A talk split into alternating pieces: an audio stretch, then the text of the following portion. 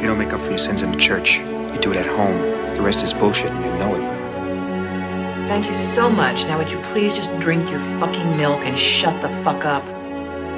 Come on, let's go out. Nobody goes to the bathroom. Just when I thought I was out, they pulled me back in. So, herzlich willkommen zu einer neuen Folge von Cap vs. App. Dieses Mal Folge 51 mit unseren Filmen Us von Jordan Peele aus dem Jahre 2019 und Path of Glory von Stanley Kubrick aus dem Jahre 1957. Hallo Maxim. Hallo Iskander. Ich glaube, das heißt Paths of Glory, oder? Also Plural. Du ja. hast das S bloß verschluckt. Oh, tut mir leid. Ich hab's nicht gehört. Ich bin auch noch ein bisschen krank. Deshalb trinke ich auch keinen, keinen Wein. Ach ja? Sondern ich habe mir hier wieder so eine kleine Batterie an nicht-alkoholischen Getränken aufgebaut. Zwei verschiedene Limos. Aha. Aber ich habe das ja schon mal gemacht, ne? Ja, ja. Und deswegen als Backup habe ich mir einfach ein alkoholfreies Lamsbräu, also ein Bier noch besorgt. Ich mache mir jetzt auch auf eine Latschen-Limo okay. aus äh, Latschenkiefer-Extrakt. Interessant. Ich bin ja gerade auch in München mit meiner Freundin, Aha. on Tour könnte man so sagen. Ja. Und äh, trinke hier eine Münchner Latschenkiefer-Limo vom Gipfel in die Flasche, genannt Bergbrause. Okay. Mal gucken. gucken, was das wird. Auf jeden Fall ordentlichen Bums beim Aufmachen. Deswegen. ja. Aber ja, ich muss mich mal kurz auf dieses komische Getränk irgendwie konzentrieren. Ja. Weil das erinnert mich an diesen Geruch Kennst du diese Hustenbonbons für Kinder? M-Eukal oder wie heißen die? Das, sind mhm. so über, das sind so überteuerte Lutschbonbons, die kriegst du für 20,88 Euro gefühlt in, in der Apotheke. Sind das auch mit Eukalyptus äh, gemacht oder? Ja, irgend sowas, aber das ist ja Latschenkiefer. Ich muss aber auch okay. ehrlich sein, ich wüsste jetzt nicht unbedingt, was Latschen, wie Latschenkiefer sonst schmeckt. Aber ja, ich wüsste auch nicht, wie ein Latschenkiefer, also wie Kiefer aussieht. Ja, Latschenkiefer. Das ist doch so ein Nadelbaum, oder nicht? Kiefern. daran shit. merkt man, dass wir, daran merkt man, dass wir in der Großstadt groß geworden ja, ja. sind. Ne? war unfassbar. Naja, wie läuft's bei dir? Ja, ganz gut. Äh, meine Freundin ist gestern Abend angekommen aus New York. Sie schläft noch. Ich bin seit Stunden schon wach, arbeite und versuche alles so, äh, ja, fertig zu kriegen, damit, wenn sie aufwacht, wir den Tag genießen können. Soll aber schneien Kaffee, heute ne? zum ersten Mal äh, diesen Winter. Okay. Ja. äh, der Februar ah. in North Carolina macht, macht, was er will. Ja, so ein bisschen Aprilwetter, ne? Haben wir bei uns auch. Ja. Vielleicht auch ein Zeichen dafür, dass es den Klimawandel nicht gibt, weißt du? Who knows? äh, vorgestern habe ich in T-Shirt und Shorts Basketball gespielt, also ich weiß auch nicht. Ja. Du bist ja auch ein sehr heißblütiger Genosse, das muss man natürlich dazu sagen. Okay, ich glaube, wir sollten zu unseren Filmen kommen. So, unser erster Film heißt Us von 2019, gedreht von Jordan Peele. Äh, soll ich auch einfach direkt in die Handlung starten? Ja, mach mal. Mhm. Okay, also es geht um die Wilson-Familie, eine afroamerikanische Familie der oberen Mittelschicht, würde ich sagen. Für die, also in den Sommerferien an den Strand, haben ein, ein Strandhaus gemietet. Ihre Freunde sind auch da, also eine befreundete Familie. Und sie haben sich auf Fun und Relaxation in der Sonne eigentlich äh, vorbereitet, bis dann eine Familie in ihrem äh, ja in ihrer Einfahrt auftaucht, äh, die ihnen frappierend ähnlich aussieht beziehungsweise genau gleich sind. Im Film werden sie tethered, also angeknüpft oder angehängt. Wie nennt man das? Ähm, äh, Alter Egos sind das eigentlich, ah, ja. ne? Okay. Und naja, Doppelgänger. Ja, Doppelgänger, Doppelgänger, das ist genau das Wort, was ich wollte. Ja, ihre Doppelgänger tauchen auf und äh, wollen sie umbringen. Und es beginnt ein Kampf äh, ums Überleben. Apropos, äh, das befällt nicht nur dies, also dieses Unglück befällt nicht nur diese Familie, sondern. Na, warte mal, warte mal, lass es doch erstmal so stehen. also ich würde, weil das war für mich, das war für mich eines der Überraschungen, ehrlich gesagt. Das, Ach so. das, kam auch für, das kam für mich auch im Trailer so nicht raus, wenn man einen gesehen hat, zum Beispiel. Okay wir müssen dazu sagen, der Film beginnt nicht mit der Familie, der Film beginnt 1986, wo die kleine Ada in einem Vergnügungspark in Santa Cruz auf so Irrwege in so einem Spiegellabyrinth landet und dann gibt es den Cut in unsere heutige Zeit. Genau diese Begebenheit 86 von der kleinen Ada, Adelaide ist dann auch die äh, erwachsene Mutter von den Wilsons, ist ein Schlüsselmoment für diesen gesamten Film. Was man bei so einem Ding sich natürlich auch denken könnte, ne? wenn vorher so ein Flashback uns gezeigt wird. Ja. Grundlegend. Und diese Familien, die Doppelgängerfamilie hat auch rote Overalls an die auch nochmal eine Rolle spielen, auf jeden Fall. Also hier sind wir eigentlich schon genau in einem der Kerndinger für mich von Jordan Peele in seinem bisherigen Horrorövre, was sich ja aus Get Out vor allem speist, mhm. ist, dass er es immer wieder schafft, diese Metaebenen, gesellschaftlichen Metaebenen aufzumachen und dadurch seinen Horrorfilm bereichert, zum einen durch so verschiedene Layers, die man einfach darin entdeckt, aber auch sehr, sehr feinfühlig und mit sehr viel, ja, sehr viel Werbe das auch umsetzt. Zum anderen aber auch, das habe ich gehabt äh, bei Get Out vor allem. Äh, weil der Trailer ist ja sehr, ist ja an sich ein sehr expliziter Horror-Trailer. Ne? Er sagt so, okay, hier gibt's echt Schockmomente, hier gibt es das klassische Instrumentarium des Horrorfilms. Er bereichert das durch diese Metaebenen und dadurch verlieren sie für mich auch eine Art und Weise des affektiven Schreckens weil ich immer alles, was ich dort sehe, in diesen größeren Kontext rahmen kann. Deswegen war es auch so, ich habe das mit, mit mehreren Leuten geguckt, die sonst nicht so horroraffin sind. Mhm. Und das ging aus dem Grund auch. Okay. Weil genau diese Metaebene diesen Schock, den sonst oft diese filmischen Tools fürs Horrors haben, einfach ein bisschen genommen hat. Okay, interessant. Ist, nicht, ist nicht negativ, ist einfach nur eine deskriptive Feststellung, ist nicht wertend gemeint. Naja, nee, aber ich find's interessant, weil das für mich genau andersrum war, wo diese Ebenen beide da sind, aber eben dieser affektive Horrorelement nicht unbedingt entschärft war dadurch, ähm, dass diese andere Metaebene da war. Für mich verändert der Horror sein Gesicht. Er wird zu einem tatsächlichen Horror. Aus einem filmischen Horror erwächst ein realweltlicher. Ja, da, damit stimme ich absolut überein. Da, da gebe ich dir recht. Ähm, wie gesagt, ich finde es bloß interessant, dass dieser filmische Horror für dich gewissermaßen, wie gesagt, also mir fällt das Wort jetzt entschärft ein. Und du hast auch gesagt, dass du das mit anderen Leuten geguckt hast, ne? Also für die, die sonst keinen Horror schauen. Die keine Horrorspezialisten sind. Die wollten, die waren immer natürlich auch aufgrund des Erfolgs und der, und der Rezeption des Films, waren sie total neugierig hatten aber immer Hemmungen gehabt, den sich auch wirklich anzutun, weil sie gedacht haben, halt, sie müssen da, sie können nicht mehr schlafen oder was auch immer. Habe ich gesagt, kein Problem, guck ihn, guck ihn mal mit mir und du wirst sehen, das ist kein Horrorfilm, der dich jetzt nicht schlafen lässt. Na, aber ich meine, es gibt ja trotzdem so Jump, Jump Scares. Logisch, also er kann die Klaviatur des Horrorfilms, äh, bedient er auch gerne idealtypisch. Aber eben weil er nicht nur ein Horror, weil er nicht nur ein Genrefilmer ist Mhm. Sondern er ist in dem Sinne ein Autorenfilmer für mich, mit dem Werk, was er bisher hat.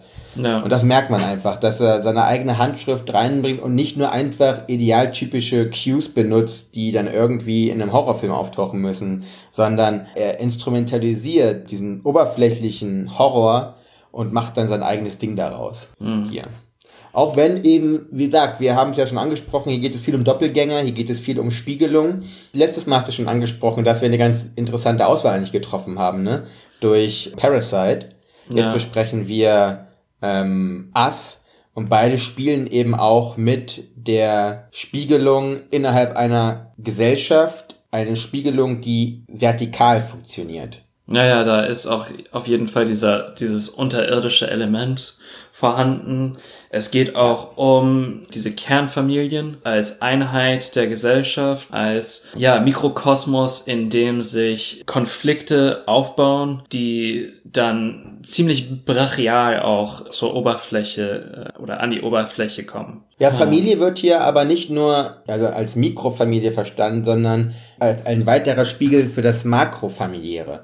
Makrofamilie ist dann in dem Sinne die Gesellschaft hier. Hm. Es gibt, glaube ich, drei oder vier Mal wird immer wieder auf Jeremiah 11.11 11 verwiesen. Also diesen Bibel, diese Bibelgeschichte, äh, wie ist es mal, Vers, das hat man auch schon rausbekommen, nicht der Bibeltreueste. Ich weiß nicht, was, was Abseits, was Vers ist, aber dieser Jeremiah, ich habe es immer rausgeschrieben, hm. da steht halt drin, Darum siehe, spricht der Herr, ich will ein Unglück über sie gehen lassen, dem sie nicht sollen entgehen können, und wenn sie zu mir schreien, will ich sie nicht hören, ist aus der Lutherbibel. Mhm. Da haben wir wieder so eine Verbindung zu Parasite, und da kam mir wieder Erich Kästner in den Sinn, was wir letztes Mal schon hatten, mit der Ansprache an Millionäre, und hier ist es für mich eher die Ansprache an Amerikaner.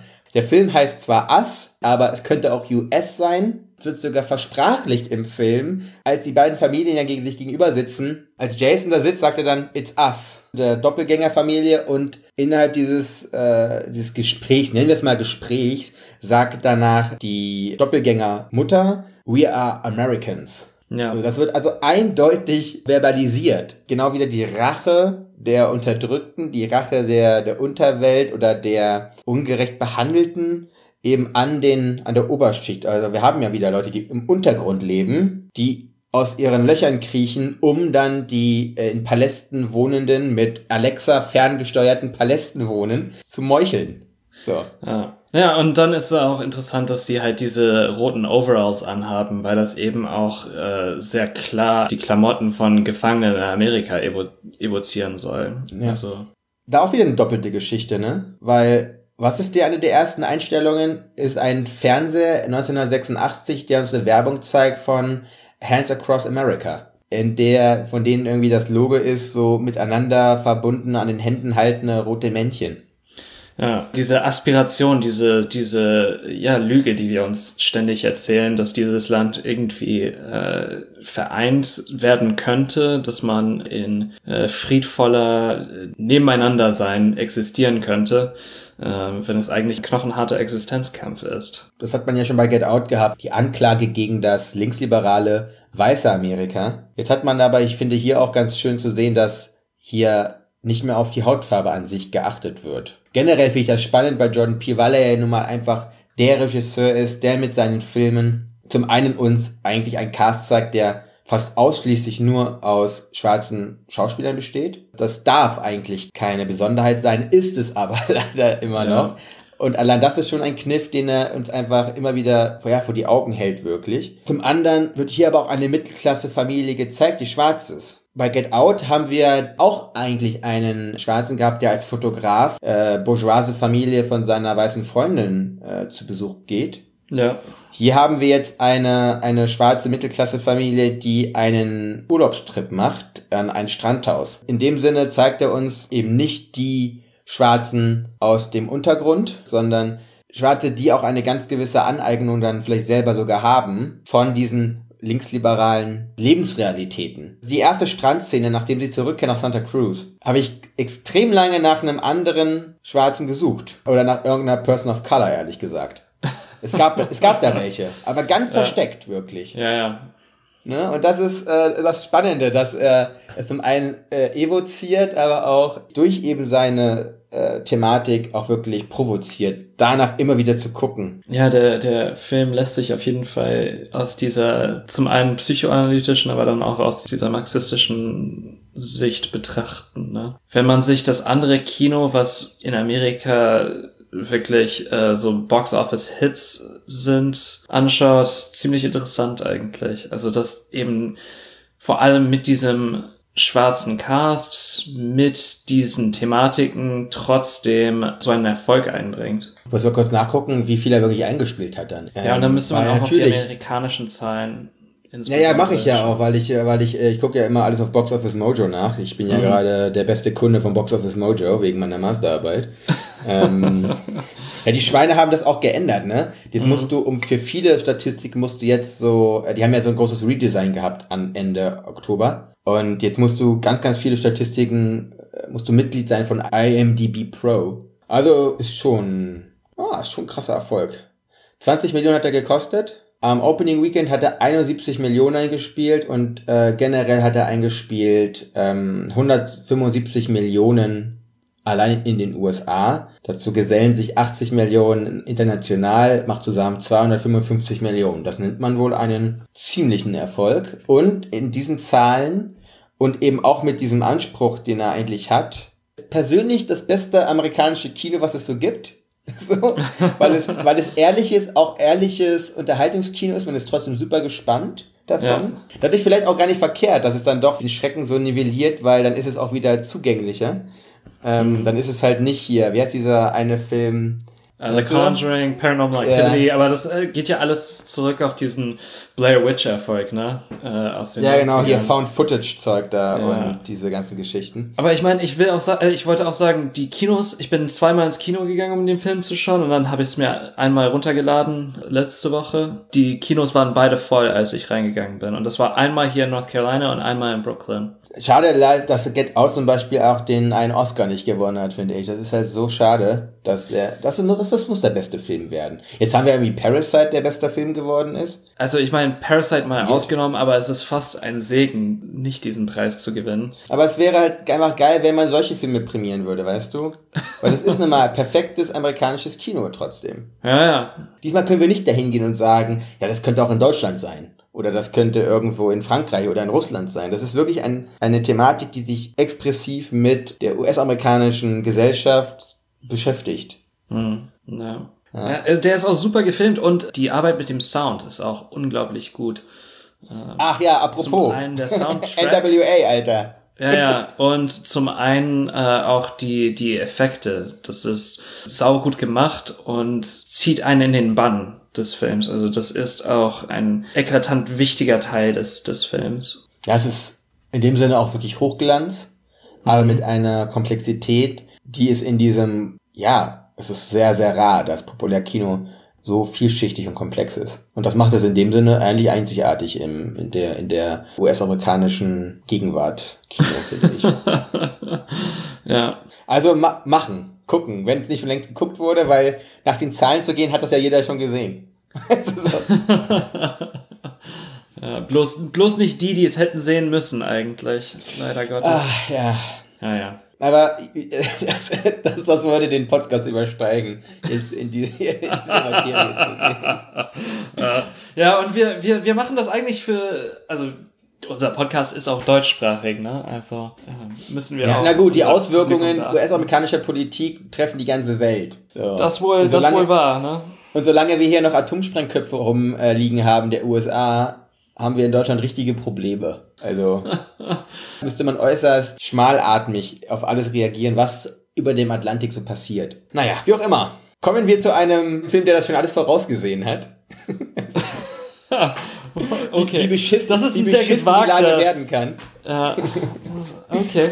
Ja, es ist ein Film, den kannst du immer anführen nach einem Krieg, wenn alle Leute die Trümmer zusammenkehren, kannst du immer den Film raufpacken und sagen, so, ihr hättet es schon alles wissen können. So, Ja, ähm, Story as old as time, ne? naja, Path of Glory.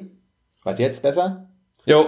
Gut. Wege zum Ruhm auf Deutsch von 1957. Wir haben das Jahr 1916, glaube ich, ne? Jo. Im Ersten Weltkrieg und die französischen und deutschen Truppen sind halt verkeilt in den jeweiligen Schützengräben. Für hunderte Meter sterben Tausende an Soldaten. Wir befinden uns in der französischen Armee, den General Brulard, der zu seinem General Miro kommt und ihm sagt, du könntest aufsteigen in Offiziersrängen oder Generalrängen, äh, wenn du den sogenannten Ant Hill, den Ameisenhügel, einnimmst mit deiner Division. Erfolgsgeil wie äh, Miro dann ist, gespielt von George McReady, er ist natürlich nicht derjenige, der selber im Schützengraben steht, sondern er ist in einem wunderschönen Palast, äh, in prunkvollen Sälen mit Entenpastete und schönem Champagner.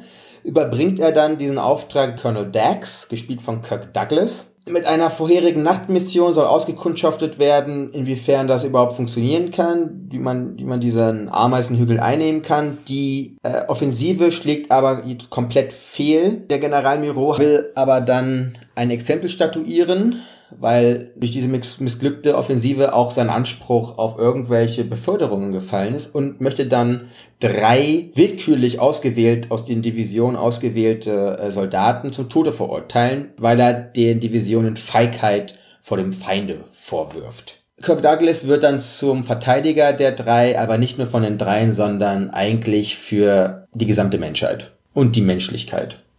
Wir haben es zum ersten Mal hier mit einem Stanley Kubrick-Film zu tun. Für mich ist Stanley Kubrick wahrscheinlich der Zugang zur, zu meiner Liebe zu Kino gewesen, grundsätzlich. Also 2001 A Space Odyssey mit Clockwork Orange, mit Full Metal Jacket. Er und Francis Ford Coppola sind so die ersten beiden Regisseure, auf die ich wirklich aufmerksam geworden bin. Wie das so passiert, wenn man, ich weiß nicht, das, mein, meine, meine Liebe für Kubrick ist in den letzten Jahren, ja, hat stark abgenommen. Ich weiß nicht, das ist eine, mhm. so ein Effekt von zum einen, wie sagt man das, um, ähm, over, overexposure und da hat sie auch einfach überguckt vielleicht. Ja, ne? überguckt auch, glaube ich. Und zum anderen sind das immer die, die anzitiert werden als die Größen, wenn es auch andere Regisseure gibt. Und man hat das Gefühl so, okay, es gibt halt Stanley Kubrick, aber es gibt auch andere Sachen. Auf Kubrick kann sich jeder einigen, ne?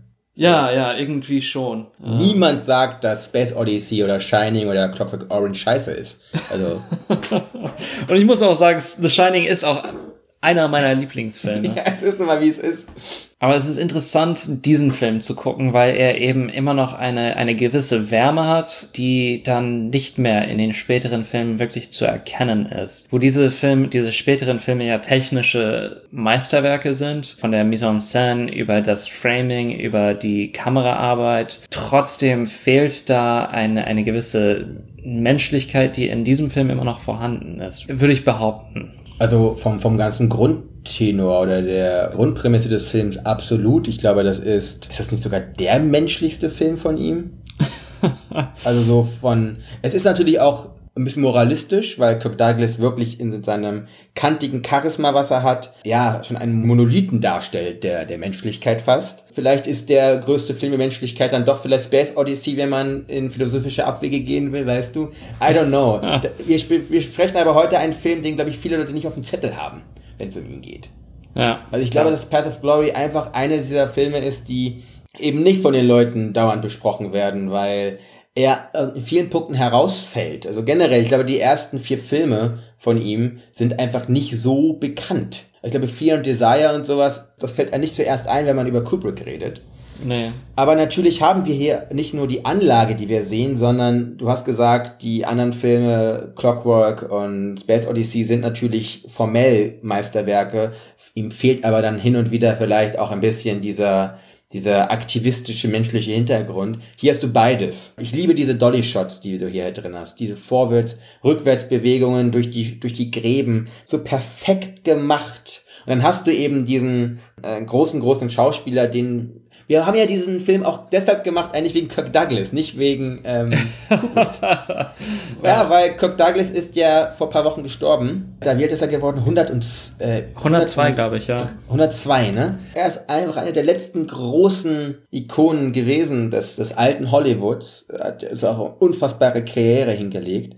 Deshalb mussten wir einfach einen Film mit ihm machen haben uns dann nicht für Spartacus entschieden, ein anderer Film von den beiden, sondern haben den 88 Minuten genommen.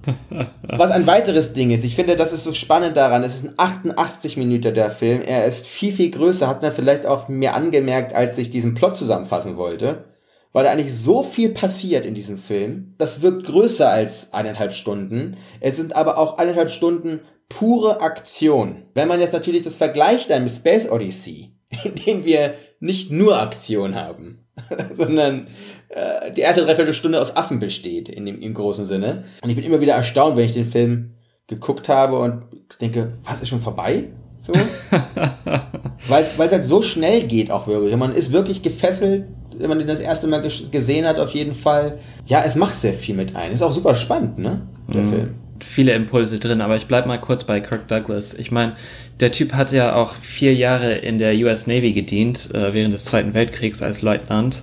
Ja. Ähm, mhm. Deswegen kannte er den Krieg, er kannte den Krieg und das ist vielleicht eine relativ, also das ist eine ziemlich naheliegende Rolle für ihn gewesen, denke ich. Er hat auch dieses Militärische, also er, er verkörpert das wirklich. Und in diesem Aspekt ist dieser Film vielleicht auch als Kritik des Krieges meines Erachtens nicht so effektiv wie eben Full Metal Jacket zum Beispiel. Es geht auch um einen anderen Krieg, um eine andere Art der Kriegsführung. Die Themen sind sehr ähnlich, dass beide Filme auf einem Lied enden. In Palace of Glory wird der mitgesummt ähm, in Full Metal Jacket aus voller Kehle mitgegrölt. Hier hat man aber immer noch diese, diese Hoffnung daran, dass es ein, äh, dass die Menschlichkeit durchscheinen kann. Naja, Colonel Dex und Gunnery Sergeant äh, Hartman nehmen auch unterschiedliche Schicksale ein ne, in ihren jeweiligen Filmen, die damit auch stark verbunden sind einfach. Also klar, auch weil du, weil du gerade die Endszene äh, gerade genannt hast, da ist es, finde ich, auch wieder eine von diesen Verdichtungen, die es dann auch ermöglichen, ein größeres zu erzählen innerhalb von 88 Minuten, weil da schlägt ja das Schlechteste der Menschen innerhalb von ein paar Sekunden auch in das Beste der Menschen um.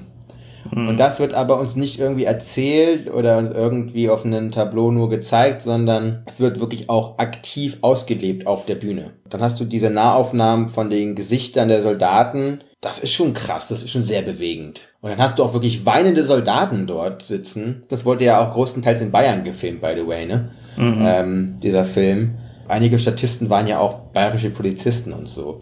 Okay. Vielleicht aber auch deshalb, der Film ist von 57. Viele haben ja noch im Zweiten Weltkrieg gedient ja. zum Beispiel. Diese Erinnerungen ähm, auch wieder erfühlbar, erfahrbar zu machen durch einen Film, der doch sehr, sehr nah dran ist, auch wenn äh, das Schlachtfeld an sich auch so ein bisschen postexpressionistisch wirkt an manchen Stellen. Ne? Also gerade so die Nachtmission, die ist ja so magisch realistisch so leicht gewesen in manchen Momenten. Ne? Dieses, dieses Lichtkonzept, was dahinter gesteckt hat, das ist schon echt anders. Ja, aber Und- ich finde, das ist auch das Interessante an diesem, äh, an diesem Schützengraben und den Bedingungen, dass die Landschaft komplett verändert wird. Die, die müssen ja über diese Mondlandschaft, das sind ein paar hundert Meter oder wie viel, wie viel sind das bis zu diesem Ameisenhaufen, aber das wirkt Hunderte wie, Meter, ja. Mhm. das wirkt wie Meilen, dadurch, dass eben diese, diese horizontale auf einmal durch die Einschlaglöcher der, der Artillerie in eine, in eine vertikale Landschaft umgeändert wird. Plötzlich wird die Natur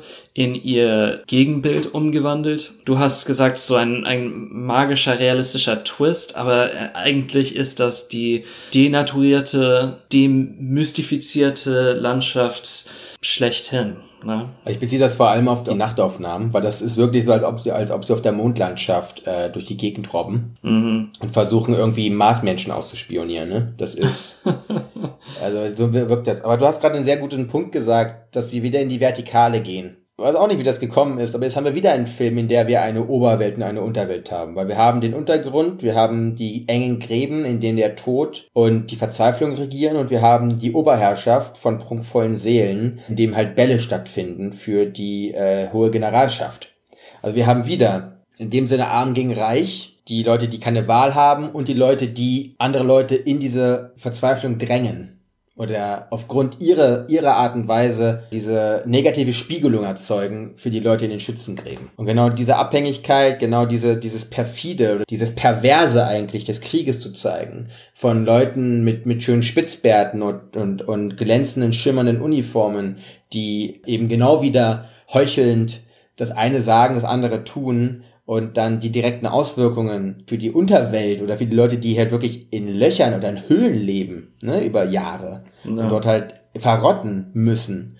Und wenn sie nicht verrotten, in Himmelfahrtskommando geschickt werden, in denen sie ihr Leben lassen müssen. Nur damit man 100 Meter weit kommt, um dann 100 Meter wieder weiter zurückgeschlagen zu werden, aber damit die Menschen oben in der Welt ähm, eben einen weiteren Orden an, an, an ihre Wehr gesteckt bekommen. Und das ist ähm, wieder so eine Verbildlichung dieser gesellschaftlichen Vertikale, ohne die es aber auch keinen Krieg geben kann. Und so haben wir bei Ass auch einen Krieg, einen Bürgerkrieg.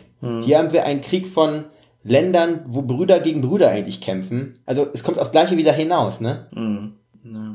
Wir müssen mal andere Filme machen. Die irgendwie, irgendwie besprechen wir nur solche Filme. Komisch, ne? Ja, ich habe äh, letzte Woche 1917 geguckt. Es ist echt interessant, diesen Film und Paths of Glory so dicht beieinander gesehen zu haben, weil 1917 eben auf diese affektiven Momente abzielt, aber sie nie erreicht, eben weil das so abgedroschen ist. Ich meine, es ist halt ein Long Take, ne? Oder es wird so Ist das wirklich ein One-Taker? Nee, nee, das also das ist zusammengeschnitten, Birdman aber suggeriert, es, ne? ja, ja, es wird so suggeriert, dass es ein One-Take Mhm. ist. Ähm, es ist eben diese, diese Vertikale nicht vorhanden in diesem Film, beziehungsweise wenn sie vorhanden ist, dann wird sie auf eine abgedroschene und sehr klischeereiche Art und Weise gemacht. Es ist fast indexikalisch auf die Art und Weise, wie diese Themen bedient werden. So mit einem kurzen Fingerzeig, ja, das ist Kino, was große Themen anspricht, ohne sie wirklich anzusprechen. Wenn man sich Paths of Glory anschaut, der Film ist fast halb so lang wie äh, 1917 und macht viel mehr in dieser Zeit, als 1917 überhaupt nur träumen kann. Ja, weil dann doch 1917 mit seinem ganzen vorformulierten Anspruch eben formalistisch ist, aber Paths of Glory Format hat. Zwischen Formalität und Format sind Welten. Ja. Also, Paths of Glory gucken, Us gucken. Ja, wir haben irgendwie dieses Mal haben wir keinen Film, wo wir eine, eine Rezeptionswarnung rausgegeben haben. Ne? ja. Wissen wir eigentlich schon, was wir. Ich habe ja so ein paar Sachen hier gehabt. Ich glaube, ich mache mir das alkoholfreie Bier auch nochmal gleich auf, weil ich habe noch eine zweite Limo aufgemacht. Eine Chai-Cola. Okay. Auch aus München. mit äh, Chai halt drin. Also diese Gewürzmischung aus Indien, ne? Boah, Alter, ist das süß. Also unfassbar. Schmeckt ein bisschen wie Räucherstäbchen in flüssig, weißt du? Ja, ich gebe mich mit meinem äh, Kaffee zufrieden, glaube ich. Na, nächstes Mal gibt's wieder Wein, denke ich bei mir. Was besprechen wir eigentlich nächstes Mal? Dann lass uns das doch jetzt einfach mal hier ausknobeln. Ich würde einfach so in den Ring werfen, diesen neuen äh, Film der Safdie-Brüder. Äh, Uncut Gems. Gerne, sehr gerne. Wir bräuchten dann noch einen Das wäre dann unser Genrefilm in dem Sinne, oder? Oder unser Indie-Darling. Wir wollten es ja ein bisschen durchmischen, ne? Wir wollen ja trotzdem diese vier Kategorien beibehalten. Ja, ja, klar, klar. Dann lass uns doch den gerne als Genre machen, weil nach äh, Good Time, der für mich schon total viele neue Aspekte mit reingebracht hat in dieses doch so sehr verloddert oder sehr angestaubte äh, Gangster-Ding. By the way, Irishman geht da auch wieder ein bisschen rein, ne? Aber ähm, ja. Das finde ich gar nicht verkehrt als Genre zu rahmen. Dann lass uns noch Uncut Gems als Genre machen und Lion King. Ja, kann man machen. Why not? Gut. Bist auf der Hüfte geschossen hier gerade, aber interessante Gegenüberstellung auf jeden Fall. Hast du Uncut Gems schon glaub, gesehen? Nein, aber ich war überrascht, als ich den auf einmal bei mir in Netflix gesehen habe. Der heißt auf Deutsch der schwarze Diamant, deshalb bin ich nicht gleich darauf gekommen, ehrlich gesagt. Okay. Das klingt so wie so ein neuer Indiana Jones Film, weißt du? Indiana Jones und der schwarze Diamant. Ja. Also, ja. wer auf diese Idee, naja, das ist ja auch so ein, so ein Dauerbrenner bei uns. Und bei Lion King, ja. Schauen wir mal. Schauen wir mal. Klingt Den habe ich nämlich letztens für ein Euro bei Amazon bekommen. Okay. Diese, äh, hier, diese Friday-Deals, die, das, die es da manchmal gibt. Na. Ich glaube, das ist ganz witzig. Ja, denke auch. Den hatten wir auch in der Trailer-Show gehabt, glaube ich, ne? Ja, ja, ja, ja, stimmt, stimmt. Okay. Dann gucken gut. wir mal, wie, wie, wie naturalistisch hier ähm, Hakuna Matata und das alles da. Mufasa und wie die alle heißen. Dann bis in zwei Wochen wieder. Jo, ciao, ciao.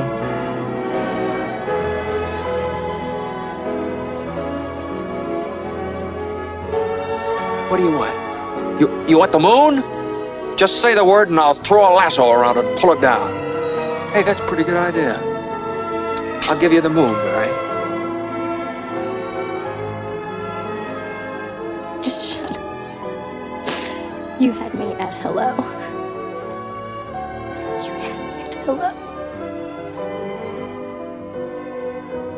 You should be kissed and often, and by someone who knows how.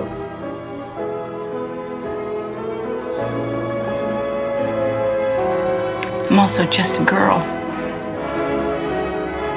Standing in front of a boy. Asking him to love her.